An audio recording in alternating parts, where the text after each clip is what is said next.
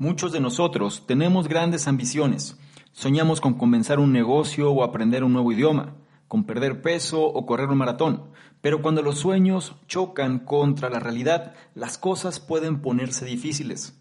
No importa lo motivados que estemos, siempre habrá obstáculos en el camino hacia el éxito.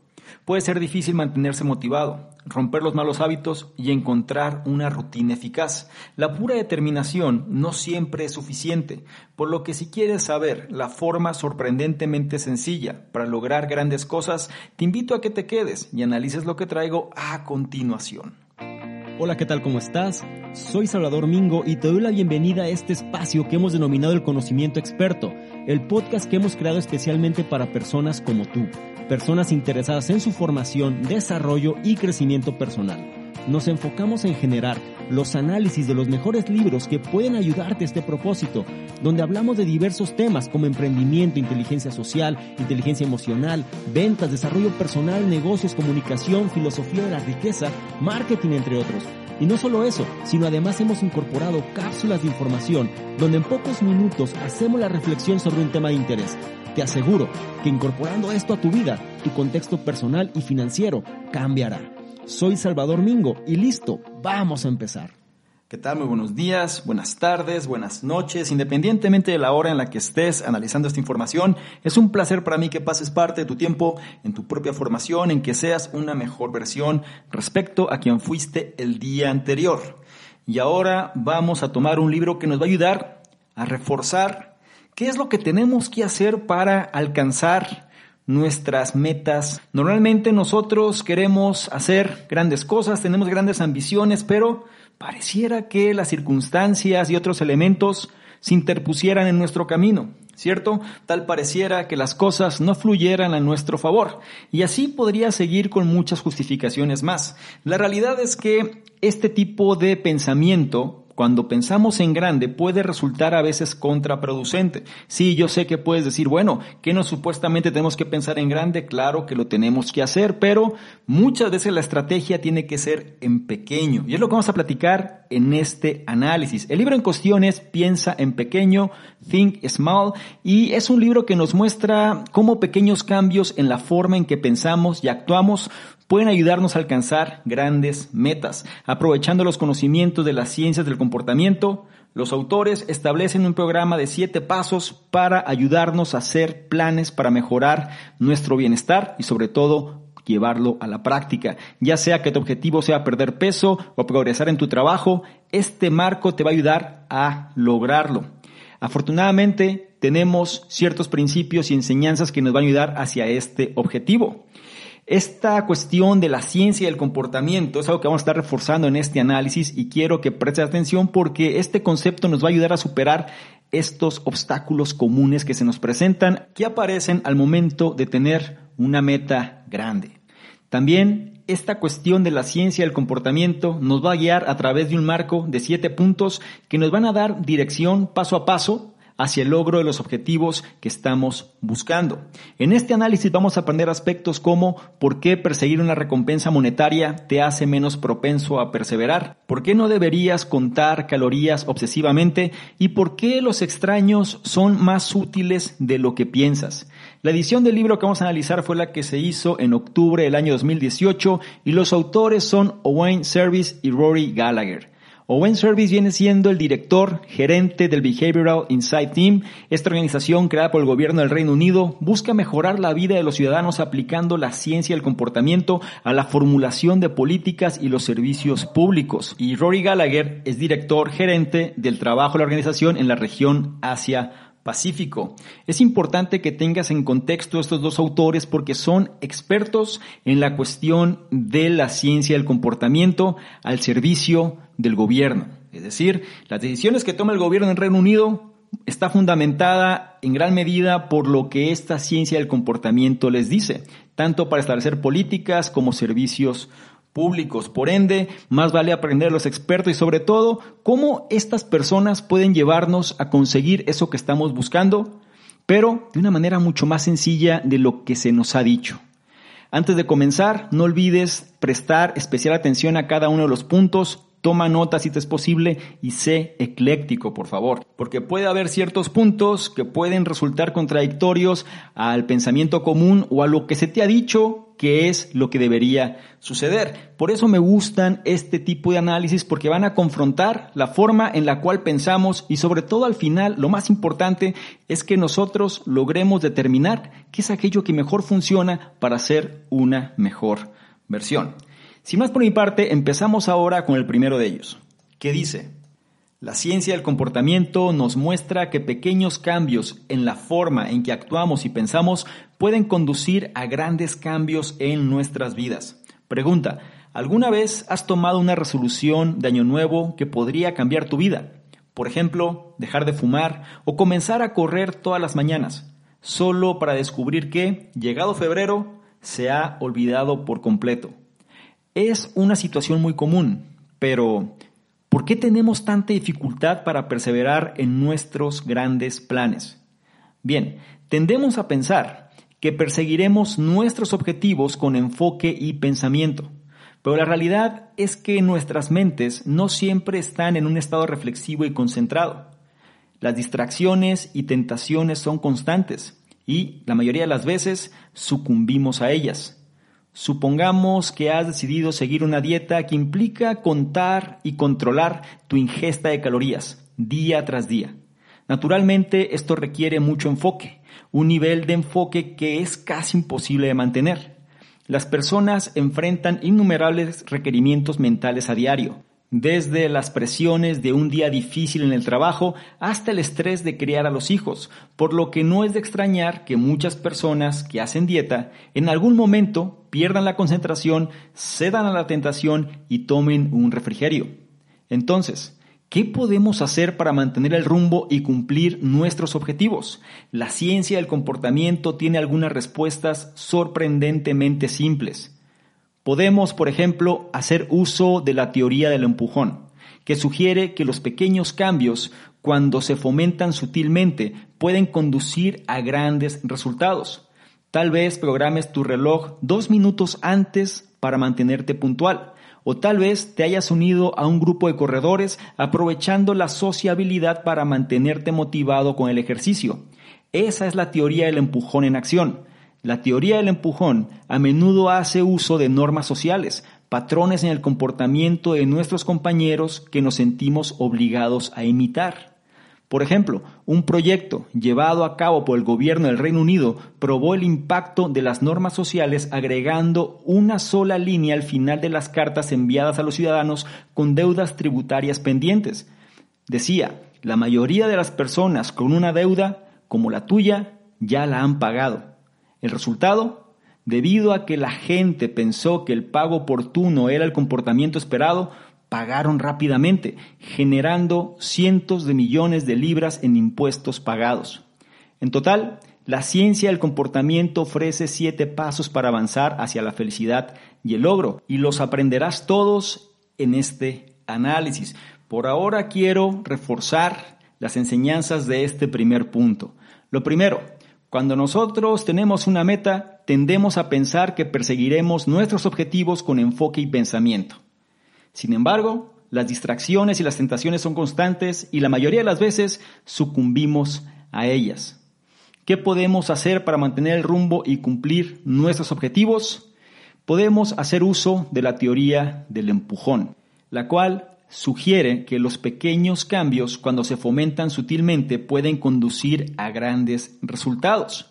Esta teoría por lo general hace uso de normas sociales, patrones en el comportamiento de nuestros compañeros que nos sentimos obligados a imitar. Por ejemplo, si tú tienes un trabajo y todo el mundo llega temprano, y si tú eres una persona que no llega temprano, entonces va a tener cierta influencia lo que tú estás analizando en un entorno social, ¿cierto? Si tú te rodeas de personas con ciertos hábitos, ciertos patrones de comportamiento y tú de pronto no encajas en esa línea, pero realmente te sientes conectado con ellos, vas a tratar de imitar esos mismos patrones. Por eso tenemos que tener mucho cuidado con quienes estamos pasando la mayor parte de nuestro tiempo y sobre todo en qué ambientes elegimos estar. No olvides la enseñanza de este primer punto que dice, la ciencia del comportamiento nos muestra que pequeños cambios en la forma en que actuamos y pensamos pueden conducir a grandes cambios en nuestras vidas. Pasamos ahora al punto 2 que nos habla del primer paso que hay que seguir. El punto 2 dice, el primer paso es perseguir un único objetivo que contribuya a tu bienestar y establecer metas y plazos claros. Todos pensamos que sabemos lo que nos hará felices. Nos fijamos metas y asumimos que seremos más felices cuando las alcancemos. Tal vez tu objetivo sea comprar una casa o atraer un millón de visitas en YouTube. Pero una cosa es segura, es muy probable que el objetivo no sea el correcto o es poco realista o realmente no nos hará felices. Es por eso que establecer objetivos correctos es el primer paso para impulsar tu comportamiento en la dirección correcta. Lo que no debes hacer es apostar tu felicidad por obtener posesiones materiales. Los estudios demuestran que es mucho más probable que experiencias como las vacaciones o los días libres mejoren los niveles de felicidad. De hecho, según la investigación sobre la felicidad, los cinco factores principales que mejoran constantemente el bienestar son, analiza esto, las relaciones sociales, la salud y la actividad física, la generosidad, aprender cosas nuevas y desarrollar la curiosidad o la atención plena. Notarás que las posesiones materiales no están en esa lista. Voy a repetirlo otra vez. Lo que va a mejorar nuestro bienestar son las relaciones sociales, la salud y la actividad física, la generosidad, aprender cosas nuevas y desarrollar la curiosidad o la atención plena. La evidencia de esto se puede ver en un estudio de personas que recibieron un bono de 5 mil dólares. Los destinatarios que gastaron el dinero en regalos para amigos o familiares o que hicieron una donación caritativa, es decir, aquellos que abrazaron la generosidad y las relaciones sociales, fueron más felices que aquellos que gastaron el dinero en sí mismos. Por eso es importante perseguir los objetivos correctos, para que no te esfuerces por algo que no te haga feliz. Pero recuerda, esos objetivos también deben ser alcanzables. Una excelente manera de aumentar la viabilidad es fijarse un solo objetivo. De esa manera puedes concentrarte en él y solo en él. Esto se puso de manifiesto en un estudio de personas que intentaban ahorrar dinero en India. El estudio comparó a aquellos con un objetivo, como financiar la educación de un niño, y aquellos con varios, como ahorrar para la educación, la atención médica y la jubilación. Los ahorradores con múltiples objetivos pudieron ahorrar el 6% de sus ingresos, mientras que aquellos con un solo enfoque lograron casi el 11%. Una vez que hayas elegido un solo objetivo para lograr, debes convertirlo en una meta inequívoca, con una fecha límite fija. Digamos que quieres perder peso. Los estudios muestran que establecer un objetivo medible e inequívoco, como perder 5 libras para Semana Santa, siempre genera mejores resultados que un objetivo general ambiguo, como perder algo de peso este año. Vamos a profundizar un poco en las enseñanzas de este segundo punto, porque es crucial si es que queremos nosotros manifestar eso que estamos buscando. Lo primero, es muy probable que el objetivo que nosotros definamos no sea el correcto, o bien sea poco realista, o simplemente no nos va a hacer felices. Establecer objetivos correctos es el primer paso para impulsar tu comportamiento en la dirección correcta. No olvides que tu objetivo de preferencia tiene que estar ligado hacia tu bienestar y para eso hay cinco factores principales. Las relaciones sociales, la salud y la actividad física, la generosidad, aprender cosas nuevas y desarrollar la curiosidad o la atención plena. Asegúrate que tu objetivo te genere felicidad, te genere bienestar realmente y no se base nada más en cumplir expectativas. Por eso el hecho de apostar por el dinero pues no siempre va a ser la mejor opción y muchas veces lo hacemos por las razones equivocadas. Otra cosa importante es que los objetivos deben ser alcanzables y una excelente manera de aumentar la viabilidad es fijarse un solo objetivo, es decir, trata de tener una meta clara y precisa. Un solo enfoque es lo que va a determinar que realmente logres alcanzar eso que estás buscando. Una vez que hayas elegido ese objetivo para lograr, debes convertirlo, como mencioné, en una meta inequívoca, con una fecha límite fija. Tenemos que ser precisos en lo que queremos. Tenemos que saber cuantificarlo, tenemos que hacerlo medible para saber si estamos en el trayecto correcto. Por lo que no olvides la enseñanza de este segundo punto, que es el primer paso es perseguir un único objetivo que contribuya a tu bienestar y establecer metas y plazos claros. Es turno ahora del punto 3, que nos habla del segundo paso. El punto 3 dice, el segundo paso requiere establecerte reglas simples y adoptar el poder del hábito para adherirte a tus planes. Aquí vamos a recordar un poco este gran libro, El poder del hábito de Charles Duhigg. Si aún no lo has revisado en el canal, te invito a que no demores y lo hagas. ¿Ok? Imagina que estás siguiendo una dieta estricta Estás constantemente buscando en Google dónde se ubican los aguacates en el índice glucémico, anotando las calorías en tu ensalada de pollo sin aderezo, aclarando, y sumando tu ingesta diaria. Bueno, estarías cometiendo un error común, porque tu dieta sería demasiado compleja. Recuerda esto, los seres humanos aman la simplicidad, por lo que muchas personas con dietas complejas finalmente dicen, al diablo, y vuelven a los atracones de lado. De hecho, los investigadores han descubierto que la complejidad de las reglas es lo principal que lleva a las personas a abandonar la dieta. Y no nada más la dieta, sino cualquier aspecto de la vida, ¿eh? así que considéralo. En general, cuanto más fácil sea seguir las reglas, más fácil será cumplirlas. Para las dietas puedes probar el método 5-2, en el que cuentas las calorías dos días a la semana y comes normalmente los otros cinco. Realmente no importa qué objetivo estés persiguiendo. Si requieres un esfuerzo sostenido a lo largo del tiempo, debes hacer que las reglas para llegar ahí sean lo más simples posibles. Además de simplificar las reglas, debes adoptar los hábitos como los poderosos impulsores del comportamiento que son. Por ejemplo, Tomemos un estudio en el que a los espectadores se les dieron palomitas de maíz viejas y rancias para comer. Aquellos que rara vez compraban palomitas de maíz tendían a no comer mucho del desagradable manjar. Pero aquellos con el hábito de las palomitas de maíz comieron tanto como normalmente lo harían, a pesar del sabor desagradable. ¿Por qué? Porque estar en el cine desencadenó un comportamiento arraigado, comer bocadillos y refrigerios. Si quieres utilizar hábitos para mejorar tu vida, comienza por identificar las cosas que desencadenan tus propios malos hábitos. Una vez que hayas identificado estos factores desencadenantes, intenta eliminarlos de tu vida. Por lo tanto, si deseas dejar de fumar y solo fumas cuando bebes, tal vez debes reducir el consumo de alcohol por un tiempo. Luego, forma hábitos nuevos y positivos repitiendo el comportamiento en circunstancias particulares. Supongamos que estás intentando escribir un libro. Cada mañana, justo después de que suene la alarma, puedes escribir durante 45 minutos. Puede ser difícil al principio, pero si lo haces todas las mañanas, tu alarma comenzará a activar el hábito y escribir simplemente se convertirá en parte del despertar.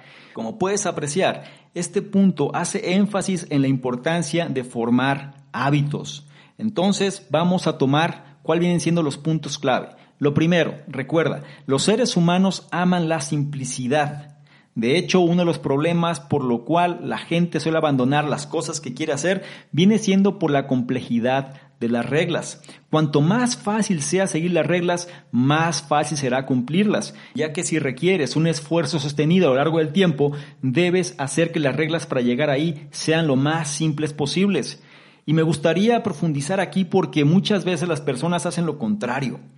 ¿No te ha pasado que a lo mejor en algún trabajo o en algún lugar pareciera que quisieran hacer las cosas demasiado complejas simplemente para tratar de verse más inteligentes o para tratar de hacer ver algo más sofisticado de lo que realmente es, yo creo que eso es un mal. Eso es una situación en la cual nosotros tenemos que comprender que entre más fácil hagamos las cosas, más sencillo será que la gente las pueda seguir. Te lo dejo nada más a tu criterio y sobre todo analízalo para ver si lo puedes implementar en tu propia vida. Otro aspecto importante es que además de simplificar las reglas, debes adoptar los hábitos como los poderosos impulsores del comportamiento que son. En otras palabras, si tú vas a realizar una acción, va a generarse por medio de un disparador. Es lo que nos trata de dar a entender aquí.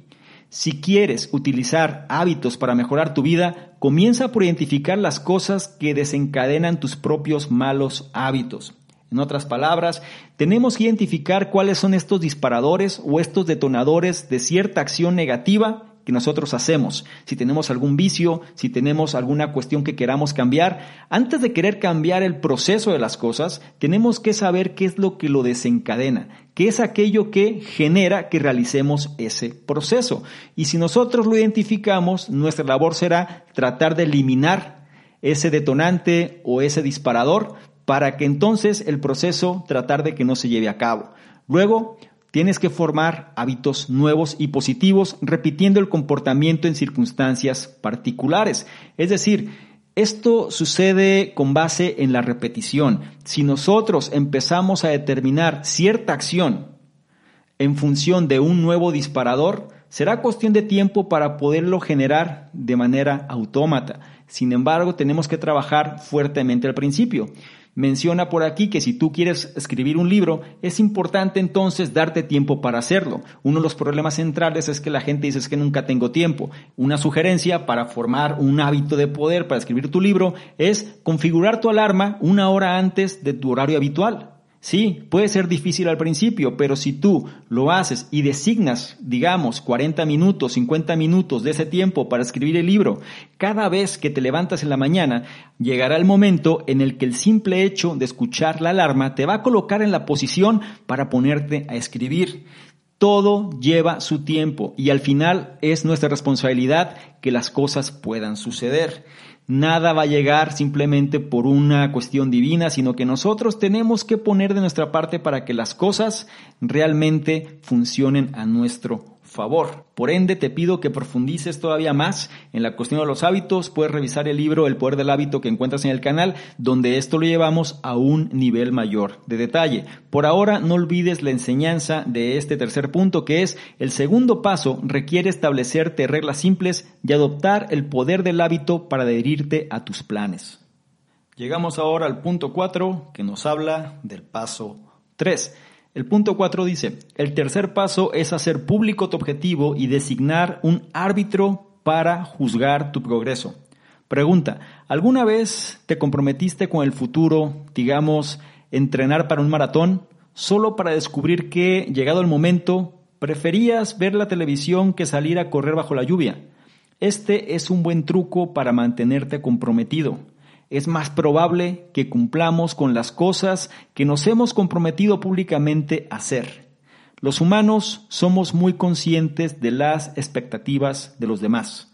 Comprométete en privado a correr un maratón y nadie podrá juzgarte por ese sábado que pasaste en el sofá.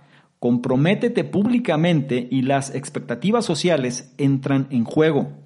Esto queda ilustrado por el hecho de que las parejas que se casan en secreto tienen 12 veces más probabilidades de divorciarse que las parejas a cuya boda asistieron cientos de invitados. Las investigaciones encuentran consistentemente que comprometerse frente a amigos y familiares fortalece tu motivación. Si deseas ir un paso más allá, designa un árbitro de compromiso para que te mantengas concentrado.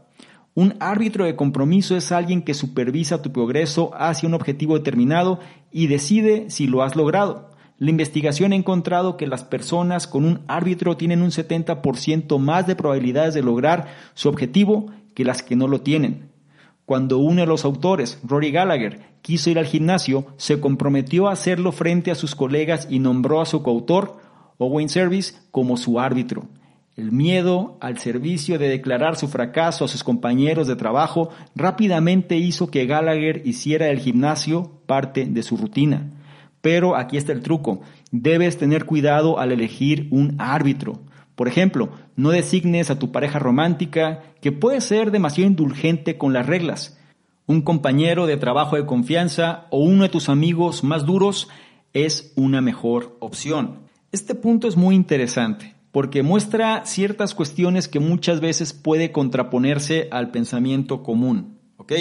Aquí lo primero es reforzar la enseñanza. Por un lado, es más probable que cumplamos con las cosas que nos hemos comprometido públicamente a hacer. ¿Por qué? Porque existe una presión social. Aquí mucha gente opta por no decir las cosas para no quedar mal. Sin embargo, si tú no tienes esa presión para quedar bien, digámoslo así, pues entonces puede ser que no lo lleves a la práctica.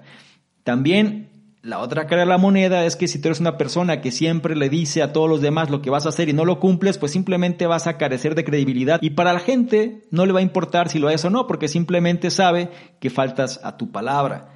Pero si eres una persona que cuida su palabra, la presión social puedes utilizarla a tu favor. Los humanos, no olvides, somos muy conscientes de las expectativas de los demás y las investigaciones encuentran consistentemente que comprometerse frente a amigos y familiares fortalece tu motivación. Si deseas ir un paso más allá, el concepto del árbitro de compromiso entra al lugar. Un árbitro de compromiso es alguien que supervisa tu progreso hacia un objetivo determinado y decide si lo has logrado. La clave aquí es cuidar a quien designas como árbitro, porque muchas veces si nosotros designamos a la persona incorrecta, es posible que no lleguemos a la meta, seamos indulgentes o bien simplemente pues la persona no nos va a poner la presión suficiente. Por eso la clave radica en elegir a la persona correcta como árbitro. Más vale que definas quién de tus amistades o de tu círculo de confianza puede entrar ahí y en caso de que no tengas una persona con esas características, puedes contratar a alguien para ello, un coach, un mentor, un experto en cierto tema, que sepa lo que tú quieres hacer y sobre todo puede guiarte y acompañarte durante el proceso. Al final la responsabilidad es tuya, comprométete con lo que quieres, en este caso, hazlo público con los demás para que tengas esa presión social y elige al árbitro. No olvides la enseñanza de este cuarto punto. El tercer paso es hacer público tu objetivo y designar un árbitro para juzgar tu progreso. Pasamos ahora al punto 5 que nos habla del cuarto paso. El punto 5 dice, en el cuarto paso usa los incentivos adecuados para ayudarte a alcanzar tu meta. La mayoría de nosotros incentivamos ciertos comportamientos prometiendo recompensas. Los padres, por ejemplo, pueden darles a sus hijos una cierta cantidad de tiempo frente a la televisión como recompensa por la tarea terminada. Pero, ¿cómo puedes saber si tus incentivos realmente funcionarán? Es una realidad que ciertas recompensas, en particular las recompensas financieras, pueden ser contraproducentes. De hecho, si ya estás motivado para lograr algo, la introducción de una recompensa financiera podría incluso debilitar tu determinación. Un famoso estudio de donantes de sangre ilustra esto. Sorprendentemente, la introducción de una pequeña recompensa en efectivo por donaciones redujo los niveles de donación.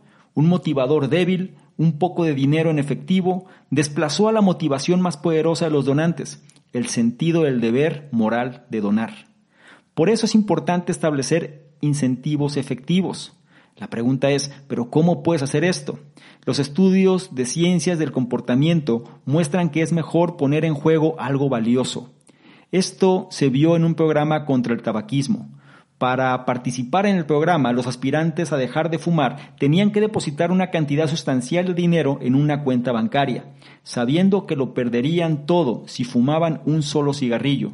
Y funcionó. No solo los participantes tenían un 30% más de probabilidades de dejar de fumar, sino que un seguimiento un año después del programa y después de que recuperaron su dinero, descubrieron que era más probable que fueran no fumadores. Un estudio destaca cuatro principios clave para sistemas de incentivos eficaces. Presta atención. El primero, las recompensas deben estar explícitamente vinculadas al cumplimiento de un objetivo. Segundo, deben ser sustanciales. Tercero, una recompensa debe ser obligatoria por lo que sabes que obtendrás. Y cuarto, este puede ser contradictorio y absolutamente crucial. La gente prefiere no perder algo que ganar algo. Por ejemplo, la pérdida de 200 dólares se siente peor que el placer que genera ganar 200 dólares. En resumen, el miedo a perder es un incentivo mejor que la esperanza de ganar, como descubrieron los exfumadores. En general, si deseas incentivarte, la clave es hacer cumplir en lugar de reemplazar tu motivación personal para lograr tus objetivos. Como puedes darte cuenta, incluso con los incentivos tenemos problemas. La mayoría de nosotros incentivamos ciertos comportamientos prometiendo recompensas. Es una realidad que ciertas recompensas, en particular las económicas, pueden ser contraproducentes ya sea por costumbre o porque es lo más fácil, solemos dar este tipo de incentivos. Sin embargo, eso no aumenta ni la motivación, ni tampoco la determinación, ni tampoco el ímpetu por hacer las cosas. Si no me crees, tengo una pregunta para ti. Si tu trabajo no te gusta, pero te aumentan el sueldo, entonces tu trabajo te gusta. Sé sincero, la realidad es que no. El dinero nunca va a ser un motivador real para sentirte bien. El dinero es una consecuencia de que lo puedes utilizar para otras cosas que te pueden hacer la vida más fácil. Eso es diferente. Sin embargo, tenemos que analizar cuáles son los incentivos correctos para nosotros. Por eso es importante establecer aquellos que sean efectivos. Los estudios de las ciencias del comportamiento muestran que es mejor poner en juego algo valioso, algo que para nosotros sea importante. ¿Por qué? Porque el miedo a perder es más fuerte que la satisfacción de ganar. Y para eso nos muestran cuatro principios clave que podemos utilizar al momento de definir qué incentivos pueden ser mejores. Primero, las recompensas deben estar explícitamente vinculadas al cumplimiento de un objetivo, es decir, la recompensa que des tiene que ser acorde al objetivo que se va a cumplir no pueden ser cosas totalmente aisladas porque digamos que no va a haber una relación directa y eso puede ser que no sea lo suficientemente motivante para llevarlo a cabo. En segundo lugar, deben ser sustanciales, es decir, deben ser importantes para nosotros. En tercer lugar, una recompensa debe ser obligatoria por lo que sabes que la obtendrás, es decir, tú tienes claridad precisamente del resultado que vas a tener si la llevas a la práctica. Y número cuatro, que puede ser contraproducente, viene siendo que la gente prefiere no perder algo que ganar algo. Y aquí muchas personas pueden decir que eso no es verdad, pero la realidad es que el placer y el dolor son las dos caras del hedonismo. Y entonces tienes obtener placer u omitir dolor. Y ya está más que comprobado que el ser humano prefiere evitar el dolor que obtener placer. Entonces, al momento de seleccionar los incentivos adecuados, ya sabes qué ruta debes seguir. No olvides la enseñanza de este quinto punto que es Usa los incentivos adecuados para ayudarte a alcanzar tu meta. Es turno ahora del punto 6 que nos habla del quinto paso. El punto 6 dice, los humanos somos seres sociales, así que en el quinto paso pide ayuda y únete a otros para lograr mejores resultados más rápido. A menudo mantenemos nuestras metas en privado. Después de todo, son personales. Pero como dice el refrán, un problema compartido es un problema reducido a la mitad, y lo mismo ocurre con la carga de alcanzar tus metas. Pedir ayuda es una herramienta simple pero poderosa. La gente suele estar más dispuesta a ayudar de lo que pensamos, incluso si no hay mucho para ellos. Imagina que estás en una gran ciudad, tu teléfono está muerto, pero necesitas llamar a un amigo. Entonces te acercas a un completo extraño y le pides prestado su teléfono. ¿Qué tan probable crees que esa persona diga que sí? Según un estudio, la mayoría de las personas predijo que solo el 30% de los extraños ayudarían. Pero en realidad, el 50% de todos los extraños estaban perfectamente felices de compartir su teléfono. Los seres humanos tienen un deseo natural de ayudar, y si a menudo extraños te echan una mano, piensa en cuánto apoyo pueden estar dispuestos a brindar tu familia y amigos. Trabajar con otros en lugar de solo es una poderosa herramienta de motivación. No solo nos ayuda a adherirnos a nuestras metas, también nos empuja a ir más allá. Los investigadores exploraron este efecto probándolo con los asistentes al gimnasio. Un grupo de control trabajó solo, mientras que el grupo de prueba disfrutó de la compañía de un amigo virtual por Skype. Pero aquí está el truco. El amigo digital era en realidad un video en bucle. No obstante, quienes ejercitaban con un compañero incansable lo hacían por mucho más tiempo, motivados para mantenerse al día con su amigo digital. Un estudio similar analizó el tema de ahorrar dinero. Cuando los ahorradores se asociaron con otros ahorradores para compartir sus objetivos y monitorear el progreso de los demás, las tasas de ahorro se duplicaron. Los humanos son seres fundamentalmente sociales. Queremos ayudarnos unos a otros y estamos motivados para hacer un esfuerzo adicional cuando estamos con otros. Acepta esto, accede a tus redes sociales y ve a dónde puede llevarte.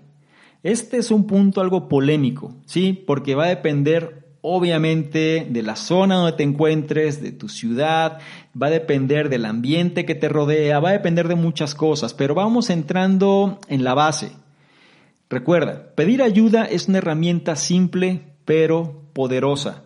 Y los seres humanos, de manera natural, tienen un deseo por ayudar. Y si a menudo extraños te echan la mano, piensa en cuánto apoyo pueden estar dispuestos a brindar tu familia y amigos. Yo sé, y vuelvo a insistir, cada entorno es diferente, pero por naturaleza así somos. Si alguien necesita ayuda, solemos darla. Claro, siempre habrá personas que no y habrá personas negativas, habrá personas nocivas, malas, etc. Pero pensemos en lo que viene siendo el estándar, ¿sí? Y sobre esto empecemos a tomar decisiones. Porque no va a faltar la persona que empieza a decir que, claro, cómo se ve que tú vives en un mundo feliz, cómo se ve que realmente a ti no te afectan las cosas, cómo se ve que no conoces dónde vivo, etc. La realidad es que cada persona tiene su propia historia. Pero aquí se trata que logres apalancarte de este conocimiento y lo uses a tu favor, no lo olvides. Es importante que recuerdes, trabajar con otros en lugar de solo es una poderosa herramienta de motivación. ¿Por qué? Porque nos empuja a ir más allá. Los humanos son seres fundamentalmente sociales. Queremos ayudarnos unos a otros y estamos motivados para hacer un esfuerzo adicional cuando estamos con otros. Eso también tiene algo que ver con el punto previo donde hablamos de la importancia de exponer lo que queremos hacer. Aquí la diferencia es que nos abramos y sobre todo podamos confiar en las personas correctas.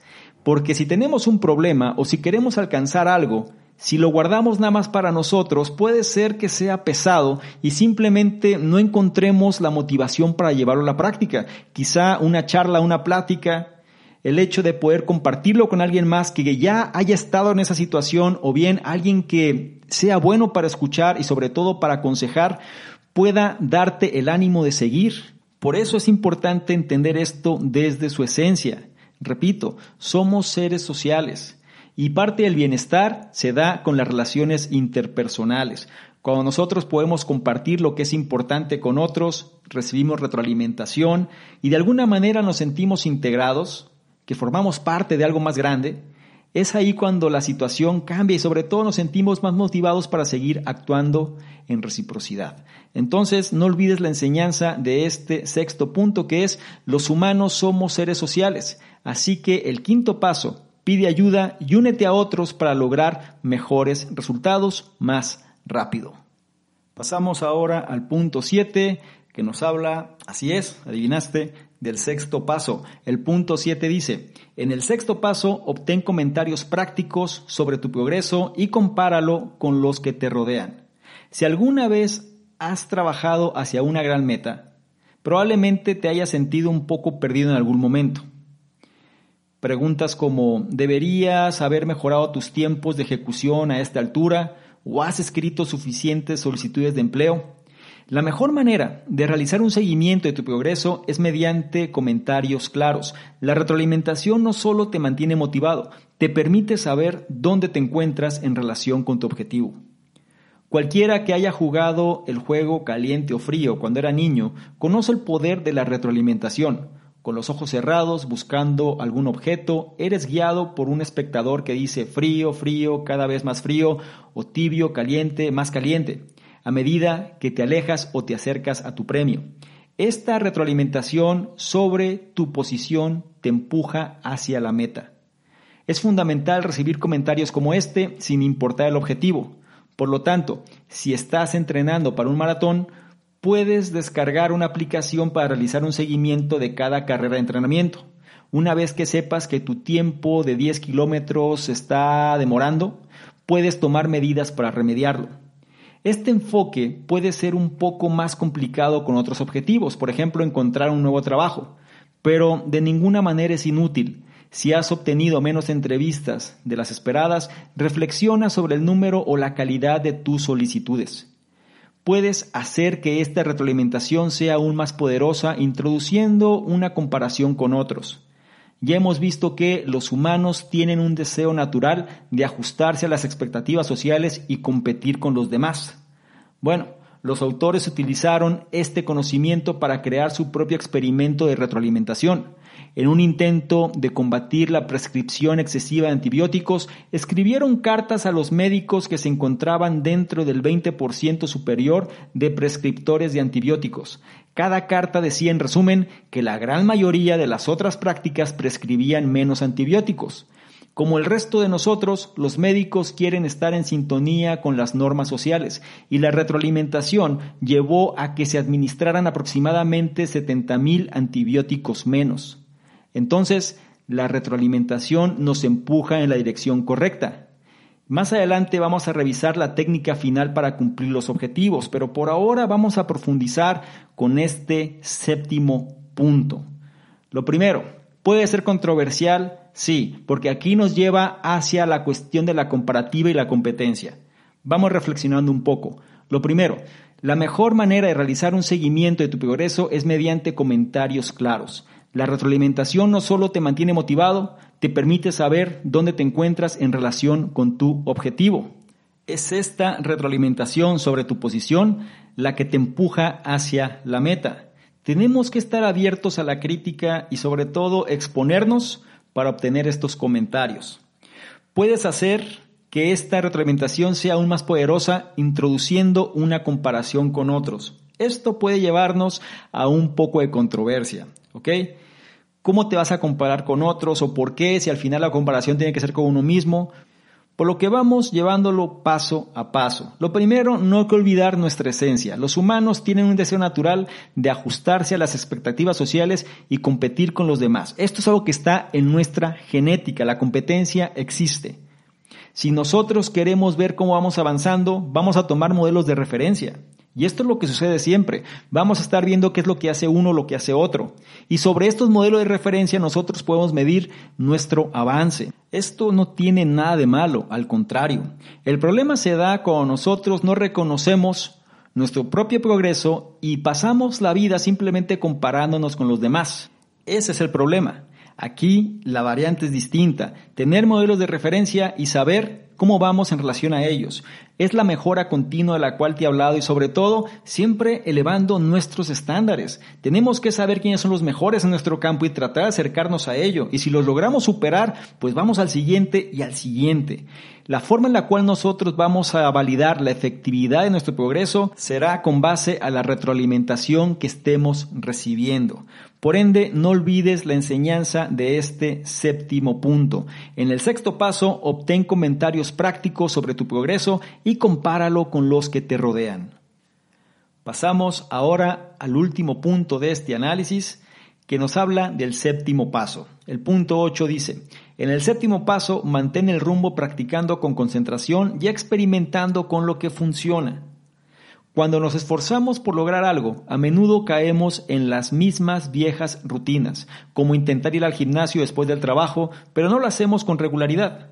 Todos podríamos ser un poco más críticos sobre qué enfoques funcionan realmente. Los estudios muestran que las personas exitosas comúnmente se involucran en una práctica enfocada. Un estudio de niños en concursos de ortografía lo demostró.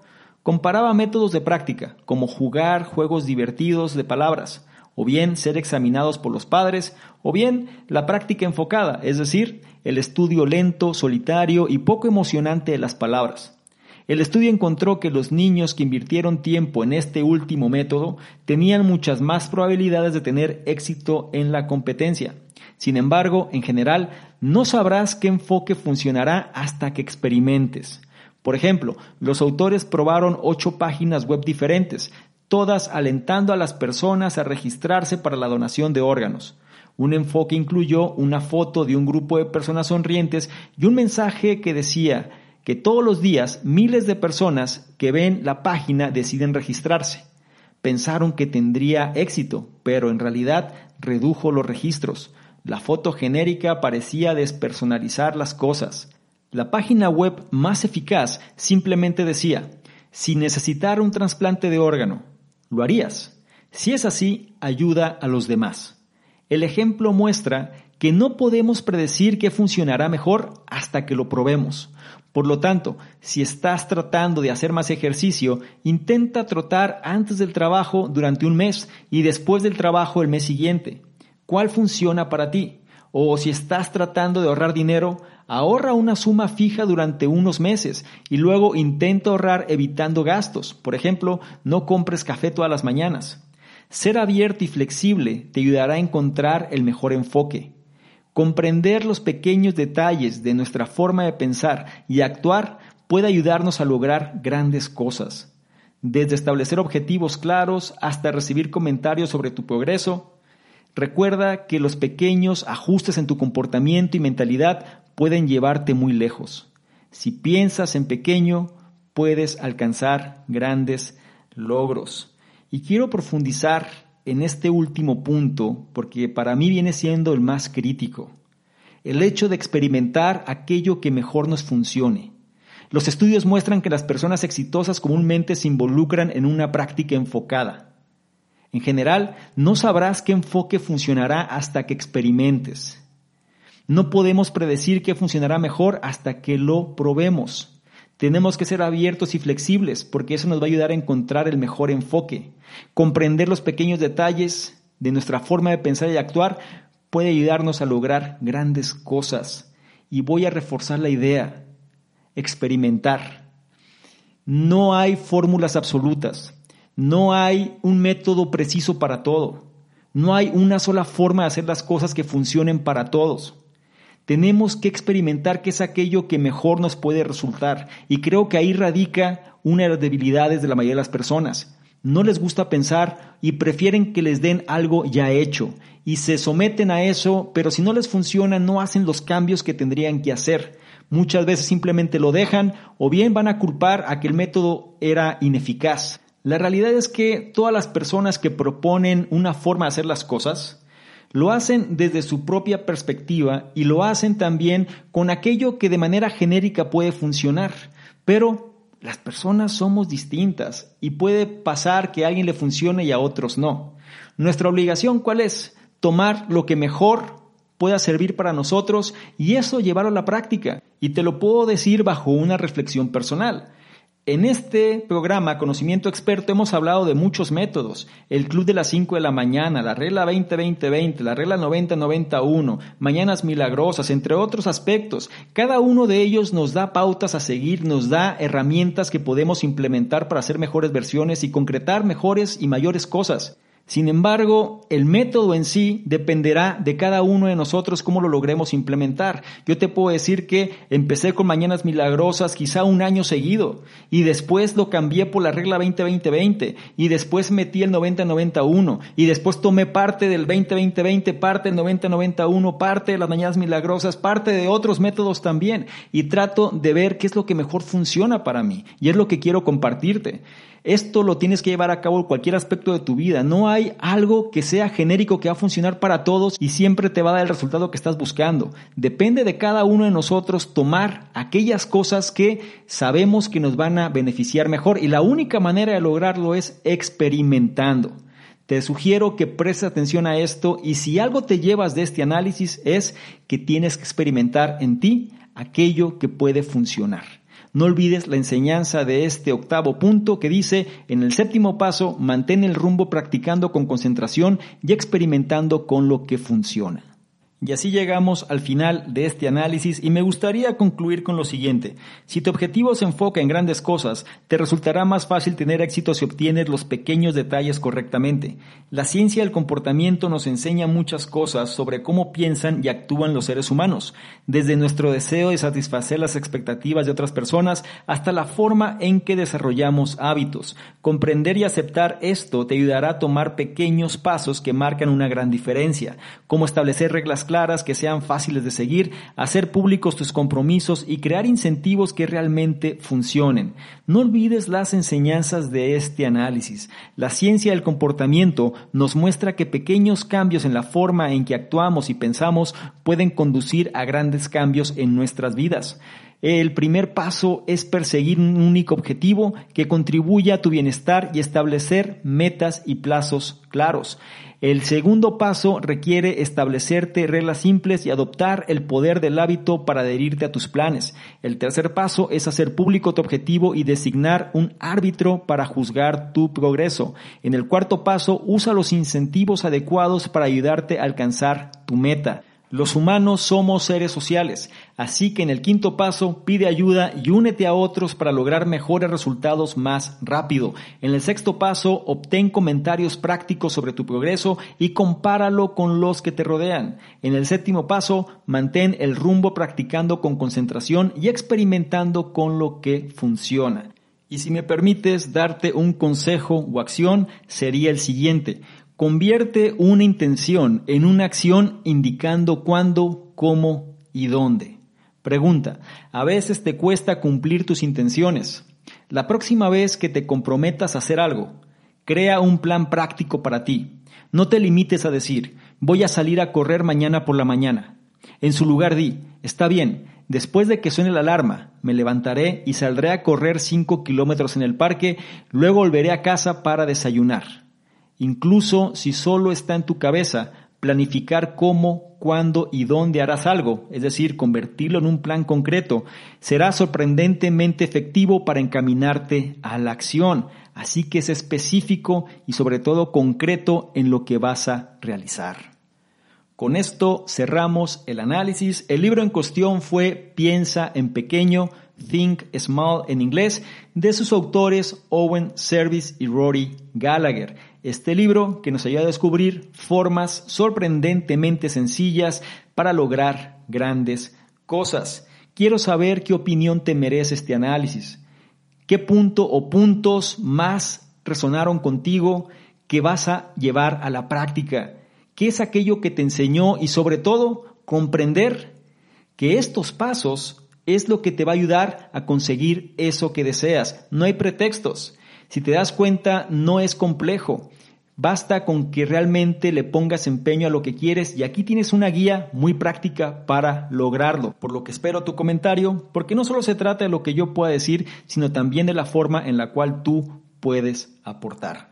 No olvides que si esta información la consideras de valor, puedes evaluarla y compartirla porque de esta forma nos ayudas a llegar a una mayor cantidad de personas que también pueden beneficiarse de este tipo de contenidos. No olvides que en la descripción vas a encontrar enlaces que te van a llevar a nuestros diversos programas, incluido el reto 60-100, este reto gratuito donde te llevo de la mano a lo largo de varios días para ir ajustando tu estado mental y seas una mejor versión. Revísalo, no lo olvides. Y por otro lado, si quieres que interactuemos de una forma más directa, ¿por qué le tomas una imagen, un screenshot a este contenido?